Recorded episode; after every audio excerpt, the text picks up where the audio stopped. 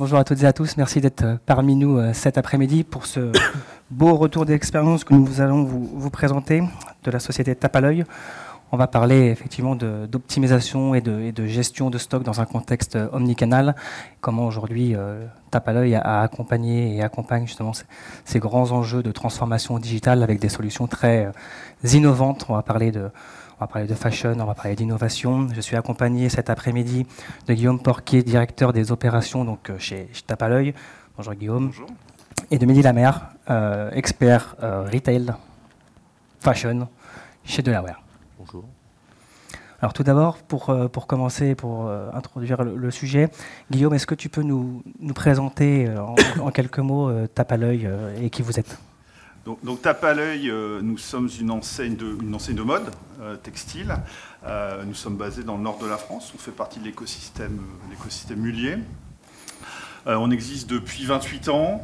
Nous sommes présents en Europe, qu'on appelle nos pays succursalistes, donc là où on a nos propres magasins, mais on a aussi euh, des affiliés, notamment en France, donc à peu près un tiers de notre parc magasin en, France avec des affiliés, et en master franchise à l'international, donc euh, Afrique du Nord, Moyen-Orient, où là on revend, la marchandise à des partenaires qui exploitent la marque dans ces pays-là. Donc tape à l'œil, c'est euh, à peu près 300 magasins dans le monde, 250 millions d'euros de, de, chiffre d'affaires. C'est une enseigne qui est euh, plutôt omnicanal. Euh, Kantar nous a décerné le prix de l'enseigne de tout le secteur de la mode la plus omnicanale l'année dernière. Donc on a quand même une part de business digital relativement, relativement importante. Bravo. Euh, merci pour cette présentation, Guillaume. Est-ce que tu peux nous brosser la, genèse un petit peu des réflexions et des enjeux qui ont amené cette transformation que, nous avons et que vous avez menée ensemble? Quels ont été finalement les, points de contact et les, les au début pour, pour lancer ce projet Alors le, point de départ finalement c'est euh, bah, déjà un ERP euh, vieillissant. On avait un ERP qui avait, une quinzaine d'années. Euh, sur lequel les équipes métiers travaillaient de manière très silotée. Donc on avait beaucoup de... Chaque métier, quelque part, avait un peu redéveloppé ses propres règles de gestion dans, dans des fichiers Excel, le RP faisant un peu le pivot entre les deux. Un moteur d'approvisionnement magasin qu'on avait mis en place qui venait d'une start-up la start-up avait pivoté. Alors, les, les start-up, ça pivote beaucoup. Euh, mais le problème, c'est qu'on était le dernier utilisateur de ce moteur d'appro magasin euh, dans le monde, parce que c'est une start-up française, comme on était le dernier en France, le dernier utilisateur dans le monde, qui nous posait pas mal de problèmes. Euh, des process métiers du coup via notre ERP qui n'est pas du tout intégré, un, partage de la donnée end-to-end sur le processus qui n'était pas du tout là, chacun recorrigeait sa donnée, travaillait, travaillait de manière très très silotée, et donc on avait besoin pour accélérer, notamment via via les processus omnicanaux qui, qui doivent amener de la transversalité, euh, d'avoir quelque chose de beaucoup plus intégré dans, le pilotage de nos stocks. Et de ce fait, euh, vous êtes amené à une réflexion justement de, choisir une solution qui puisse vous accompagner globalement sur, euh, sur ces enjeux. quels ont été les, les critères finalement de, décision et qu'est-ce qui a fait que vous avez choisi la solution SAP Alors, on va, on va évacuer déjà la partie euh, finalement couverture fonctionnelle. Euh, ça, c'est acquis. Donc, bien évidemment, comme tout le monde, on regarde la solution. La solution couvre ce dont on a, voilà, nos processus métiers, ce, dont on a besoin pour démarrer. J'irai un peu plus loin. On se rend aussi très vite compte qu'on a ce qu'on appelle nous du gisement fonctionnel. Donc, oui, ça couvre ce qu'on a besoin de faire maintenant, mais on en a aussi sous le capot pour le futur. Euh, il y a du gisement fonctionnel dans la solution. Après, quelque part, on a identifié trois, grands facteurs de, choix et de différenciation de la solution. Le premier, c'est un critère de, pérennité de la solution. On part d'un ERP qui a 15 ans, on est en train de se dire, on réinvestit pour 15 ans. Ce sont des projets qui sont, des, projets qui sont relativement lourds. Euh, et donc on se dit, ce qu'on veut, c'est investir pour les 15 prochaines années. Donc est-ce que la solution qu'on va choisir, elle sera encore là dans 15 ans et elle sera à jour euh, à la fois technologiquement et fonctionnellement? Là-dessus, on est bien sûr complètement rassuré par SAP, euh, qui euh, a à la fois une roadmap fonctionnelle extrêmement riche et, on peut se projeter à, 5-10 ans. On, sait déjà finalement les, évolutions qu'il projette sur les produits.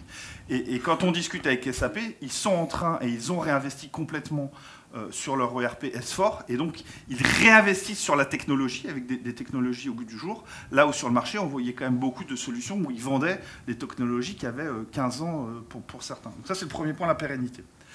Le deuxième point, c'est on voulait une solution réellement intégrée. Et là aussi, SAP développe et intègre, alors c'est modulaire, mais néanmoins, c'est une seule et même solution.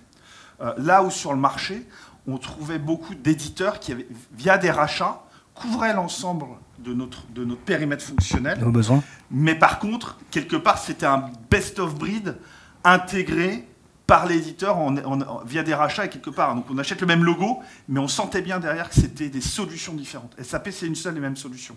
Et ça, c'est un de nos critères de choix. Et ça communique. Et ça communique, et c'est Mais c'est une solution. Et le dernier point, c'est un, point d'écosystème. Euh, on voulait à la fois avoir le choix d'un écosystème d'intégrateurs, parce qu'on travaille avec de l'aware, ça se passe bien, mais si demain on se fâche avec l'intégrateur, est-ce qu'il y a d'autres intégrateurs qui existent sur le marché qui seraient en mesure de prendre le relais et de venir travailler avec nous? Et donc là, extrêmement rassuré par l'écosystème SAP. Et après, c'est un écosystème technologique. C'est demain, potentiellement, on n'a pas tout dans le RP, il faut rajouter des briques additionnelles. Est-ce que les solutions du marché sont nativement connectés avec, euh, avec SAP. Et là aussi, SAP, via, via, sa position, je ne vais pas dire que toutes les solutions du marché euh, sont nativement branchées avec SAP, mais quasiment. Et donc ce dernier point aussi, extrêmement différenciant, SAP a un système intégrateur et technologique extrêmement large qui nous permet de nous rassurer de nous projeter vraiment dans le futur. Et justement, tu, évoques la question de, l'écosystème. Euh, qu'est-ce qui a fait également, du coup, de, la même manière, le, choix pour, euh, pour un groupe comme Tapaleux de travailler avec Delaware? Quels ont été pour vous les, nos, les critères finalement? Alors, je, le disais en introduction, on est, on est une PME, alors on va peut-être dire de, de grosses, grosse PME, mais on est une PME. Euh, on cultive d'ailleurs cette, culture PME, on ne veut pas trop grossir parce que ce côté, euh, ce côté petit nous permet d'être agile. Euh, par contre, ça veut dire qu'on a des équipes qui sont courtes. des équipes courtes, ça veut dire que les gens du métier, qui sont quand même très impliqués dans un, dans, un, dans un, projet de RP, on ne peut pas les dédier. Ils ont un opérationnel à assurer.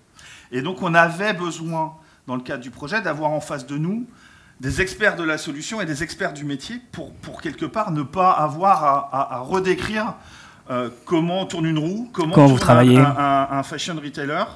Euh, et, donc, et donc là, ça c'était extrêmement important pour nous, euh, via Delaware, d'avoir vraiment des experts de la solution et des experts du métier fashion, et, du coup pour être extrêmement efficace, extrêmement pragmatique dans la manière dont on allait mener le projet, dans la, dans la manière dont on allait mener... Et très vite s'impliquer dans le projet. Et donc quelque part, on n'a pas perdu de temps euh, à, devoir réexpliquer euh, ce qui, pour euh, nos équipes, était des basiques du, métier, parce qu'on avait en face de nous des gens qui les connaissaient déjà, et on a donc tout de suite pu, dès le départ, travailler sur, quelque part, quelles, sont les particularités, et quelque part, quelqu'un en face de soi qui connaît déjà le métier, c'est quelqu'un qui vient challenger aussi et potentiellement euh, nous amène de la valeur ajoutée additionnelle en disant mais c'est bizarre parce que vous, vous travaillez comme ça mais tous les autres travaillent autrement. Et donc ça nous a permis de challenger là où euh, quelque part un généraliste on, aurait passé notre temps à expliquer euh, le BABA du métier de qu'est-ce qu'un fashion une entreprise de fashion aujourd'hui. Donc, ça c'est le, le, premier point le deuxième point c'est qu'un projet notamment ce type de projets qui sont quand même des projets d'envergure, qui, sont impactants pour l'entreprise. Euh, pour nous, il fallait absolument qu'il y, ait une connexion humaine avec, l'entreprise. Il faut qu'on partage les mêmes valeurs. Euh, forcément, au départ, tout va bien, euh, mais des difficultés, il y en a. Et, surtout sur ce type de projet, j'ai tendance à dire, s'il n'y a pas de difficultés, c'est pas qu'il n'y en a pas, c'est qu'on les a pas vues. Et c'est peut-être plus dangereux que de les avoir identifiés et d'être en train de les résoudre. Et donc, pour que ça se passe bien quand il y a des difficultés, il faut qu'il y ait une connexion qui soit aussi une connexion humaine, euh, qui, a, un partage de valeurs avec le partenaire. Et c'est ça qu'on a trouvé aussi chez Delaware. Et à mon sens, c'est prépondérant. C'est-à-dire que oui, il faut de la compétence euh, d'un point de vue produit, d'un point de vue solution, mais le sucre, enfin, à mon sens, on ne crée pas de relation client sans émotion. Il faut de l'alchimie, il euh, faut de la confiance. C'est ça qui nous permet de collaborer, de faire en sorte que ça fonctionne. Donc voilà, c'est de la compétence, mais euh, la relation s'inscrit effectivement euh, via effectivement une, aventure humaine. D'être ensemble dans le, même, dans le même bateau et avancer ensemble euh, sur les enjeux. Mehdi, justement sur, sur, la partie, j'ai envie de dire plutôt opérationnelle, gestion de stock, est-ce que tu peux nous en dire un peu plus sur, les modules et sur, sur, les solutions qui ont été mises en œuvre chez, chez Tapalœil Alors, vulgairement, on a mis en place ce qu'on appelle un, OMS. Alors, l'OMS, c'est l'acronyme de Order Management System. Ce n'est pas un produit en tant que tel. Euh, L'OMS, euh, c'est un concept qui s'appuie sur deux socles. Euh, L'ERP d'un côté et CARE de l'autre côté, ils sur une intégration parfaitement transparente des stocks. Donc derrière, quand on parle d'OMS, c'est pas uniquement la capacité à gérer de la commande, ça va être ça va être la gestion des retours clients, la gestion des, éventuels remboursements. Donc, ce n'est pas uniquement l'aspect je vends un client. Donc, pour mettre en place cet OMS, on s'est appuyé sur deux outils et sur une somme de composants à gauche, à droite. Typiquement, la segmentation de stock qui nous a permis d'aller euh, conserver un seul emplacement au sein de l'entrepôt. Donc j'ai un emplacement avec 10 pièces de ma chaussette. Mais quelque part, j'ai été capable en amont d'aller segmenter logistiquement mes stocks de manière à isoler une quantité pour mon marché retail, parce qu'un plantation ou autre, pour le B2C, etc., etc. Et donc cette forme de segmentation permet bah, d'optimiser de, l'entrepôt, puisque encore une fois, on a un seul emplacement, mais cette segmentation nous permet de ventiler sur les différents canaux et de conserver la possibilité d'aller globaliser le stock toujours au sein de, cet entrepôt. Donc quand on parle d'OMS, mhm. c'est une somme de, petits composants sur un produit qui est SOR et sur un autre qui est CAR, et sur une intégration entre ces deux outils. Du coup, merci Mehdi, le socle est, aujourd'hui en, production, Guillaume. Euh, les premiers retours, qu'ils soient utilisateurs ou clients, euh, que tu pourrais, nous, partager, quels sont-ils? Alors effectivement, on est live depuis le, début de l'année. Hein. on, est passé en production euh, mi-février. alors il n'y a, pas de retour client et, c'est la bonne nouvelle, on n'en voulait pas. On voulait que ce soit le plus transparent euh, possible euh, pour les clients, et donc il n'y a eu aucun impact client de, ce changement. quelque part, ça c'est une première victoire, c'est que les clients l'ont pas vu. Euh, après, il y, a, déjà deux bénéfices qui sont, qui sont constatés à date. Le, premier bénéfice, c'est un bénéfice de, de, qualité de données et, de transversalité des processus. Euh, parce que euh, forcément, euh, maintenant, toutes les équipes travaillent autour de l'ERP, partagent les mêmes données, et donc ça, on a été, ça nous a bien aidé dans, le, dans, le fait de monter le niveau en termes de, qualité de données. Le, deuxième, c'est effectivement c'est cette, transversalité, ce, partage. Donc on, a repris le contrôle de nos règles de gestion. Les règles de gestion, elles, sont partagées. Euh, l'entreprise ne fonctionne plus avec des, fichiers Excel euh, à droite, à gauche, où chacun recrée sa règle de gestion avec tous les risques que ça pouvait, euh, ça pouvait ça pouvait engendrer. Aujourd'hui, les processus sont, sont, centralisés, ils sont partagés au sein de l'entreprise. Effectivement, quand on parle de qualité de données, alors ça peut paraître trivial, mais aujourd'hui on parle du big data, euh, de différents algorithmes permettant d'aller rassortir des magasins, mais tous ces algorithmes s'appuient sur de la donnée. Euh, donc l'important c'est oui d'avoir de la donnée, mais surtout d'avoir des données qualitatives. Donc effectivement, on a profité effectivement de ce projet pour dire bah, la donnée, c'est la pierre angulaire de tout, de l'entièreté de mes processus, de l'entièreté de actuel et demain. Et, l'enjeu, c'est lorsqu'on fait un projet, c'est la maintenabilité, la fiabilité, mais surtout l'évolutivité euh, des différentes solutions, SAP ou pas SAP. Donc effectivement, avoir un socle commun euh, aux différents produits avec une donnée qualitative bah, nous permet derrière de dire maintenant on va passer à la step d'après. Sans qualité de données, euh, on n'a pas de bon calcul de rassort, on n'a pas de bon calcul de prévision de vente, on n'a pas de plan directeur de production cohérent. que l'on achète, que l'on fabrique, que l'on fasse du retail ou du wholesale, dans tous les cas, il faut avoir une qualité de données cohérente. Sans qualité de données, on ne fait rien. Ok. Tu veux rajouter Non, non, donc voilà, voilà pour les, gains euh, immédiats. Et après, euh, tu parlais d'un socle. Effectivement, ça a maintenant posé un socle solide sur lequel on peut construire. Euh, c'est aussi un de nos enjeux, c'est d'avoir un socle, un socle solide sur lequel on puisse construire la transformation de l'entreprise. Et donc, euh, ce, socle solide qui est là, euh, des données euh, pour le coup unifiées, c'est quoi du coup la, suite pour vous de, la transformation globale de, la stratégie en fait chez Tapaleuil Où est-ce que vous voulez aller derrière? Alors Tapaleuil, on, on, évolue, donc on, part, on part finalement d'une entreprise de mode. Il y a, moi j'ai rejoint Tapaleuil il y a 4 ans, 100% des produits qu'on vendait, c'était des produits qui étaient conçus par Tapaleuil. et on est en train de se transformer. Euh, et on se transforme sur, différents, différents aspects. Je, vais en citer trois. Le premier, aujourd'hui, on ne vend plus que des produits Tapalœil chez Tapalœil. Donc on s'ouvre à un certain nombre de marques. Euh, vous allez trouver sur, euh, chez Tapalœil, vous allez trouver des marques émergentes, très RSE. Vous allez aussi trouver des marques référentes sur certains sujets. Donc vous allez trouver des, New Balance, vous allez trouver des Geox, etc. Donc ça, ça change forcément nos processus euh, et, ça, change notre modèle. Et donc, quelque part, on s'appuie, on fait évoluer maintenant notre, socle ERP pour porter ces processus, parce que concevoir un produit euh, très en amont de la saison, euh, le faire fabriquer, l'importer, etc., c'est pas le même processus que appeler New Balance, prendre un catalogue et dire je commande telle et telle et telle référence. On, a une deuxième transformation qui est la transformation de nos, business models. Donc, on parlait tout à l'heure de, de On en faisait un petit peu, mais en détournant des processus euh, retail, puisque quelque part, on modélisait dans notre ancien outil le wholesaler comme étant un magasin. mais un wholesaler, n'est pas un magasin. Et, donc là, on est en train de travailler finalement ce, nouvel axe de vente, ce nouveau canal, en, modélisant réellement le, le, processus wholesale dans, dans l'ERP. Et le dernier aspect, euh, on, parle beaucoup de, RSE, euh, on a aussi, nous, des ambitions de circularité de produits. Et donc, demain, c'est oui, on va vendre du neuf, mais on va aussi vendre euh, de l'occasion. Et donc, c'est aussi tout un tas de nouveaux processus sur de la gestion de stock neuf, la gestion de stock d'occasion, comment, comment on rachète, à quel prix on rachète, quelle marge on a, comment on répartit des stocks de produits d'occasion, etc. Donc, c'est typiquement aussi des projets sur lesquels on est en train de, on est en train de travailler. D'accord. Euh, merci pour cette, euh, vision et euh, cette vision du futur. En, quelques mots et, en synthèse, si, vous aviez tous les deux, chacun, à, résumer ce, ce, projet mené ces, derniers mois ensemble, quel serait finalement ce, ce mot, cette phrase qui, vous viendra en tête? Bah, Moi, le, premier mot qui viendrait, et le seul, c'est le succès.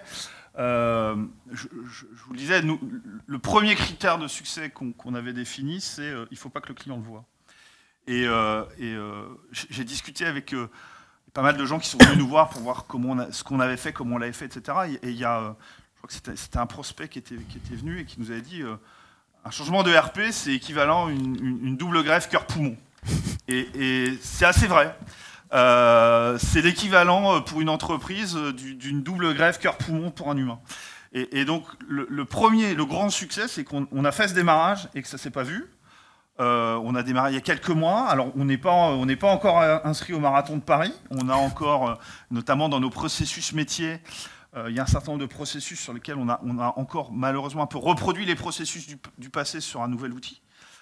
mais ça marche. Le client ne le voit pas. Donc là, on a encore un travail d'optimisation et, de, de, fluidification de certains processus et d'adaptation de nos processus métiers, métiers à l'outil mais le client l'a pas vu, on démarre, le business se fait. Les ventes euh, sont même et, et, on est en train de travailler sur les nouveaux business models euh, sur lesquels on n'arrivait pas à travailler par le passé. Donc euh, à date, succès. Succès. Et pour toi, Mehdi? Alors pareil, mais je rajoutais également avoir également des métiers contents. C'est-à-dire qu'effectivement, le... il y a trois enjeux, c'est bon, démarrer certes, mais quelque part, il faut que l'entièreté des, des changements soit totalement transparent pour tout le monde parce qu'on a parlé des clients, mais y, compris pour les fournisseurs. Si on n'achète pas correctement, si on ne fabrique pas correctement, fatalement on va livrer plus tard, donc on aura des contraintes euh, par la suite. Donc voilà, il y avait fait rendre les changements transparents pour l'amont et pour l'aval, mais également faire en sorte que les utilisateurs soient contents. C'est-à-dire que si on passe euh, d'un produit A à un produit B, qu'on a œuvré pendant un an, deux ans euh, bah, dans les ateliers, etc. Alors oui, on a démarré, mais il faut que les gens soient comme prennent plaisir euh, à ce changement. Si on a démarré pour qu'à la fin on a démarré, c'est génial, mais in fine, c'est pire qu'avant, c'est pas un succès. Donc le succès, c'est démarrer, c'est faire en sorte que les changements soient transparents pour tout le monde, fournisseurs, clients, usines, mais également que les, que les gens, les utilisateurs soient contents. Puisque dans tous les cas, le, succès, il y a nous, mais euh, ce sont les gens, ce sont les utilisateurs qui vont œuvrer en supply chain, en distribution, dans l'entrepôt, pour faire en sorte que les bons produits arrivent au bon moment chez nos différents clients, enfin, chez vos différents clients. Un succès collectif, des, utilisateurs satisfaits, une transparence pour le client. C'est un, beau retour que vous, nous avez partagé euh, ici ces, quelques minutes. Merci pour, euh, ce retour d'expérience. Est-ce que dans, l'audience, on a des questions à poser à, Guillaume ou, à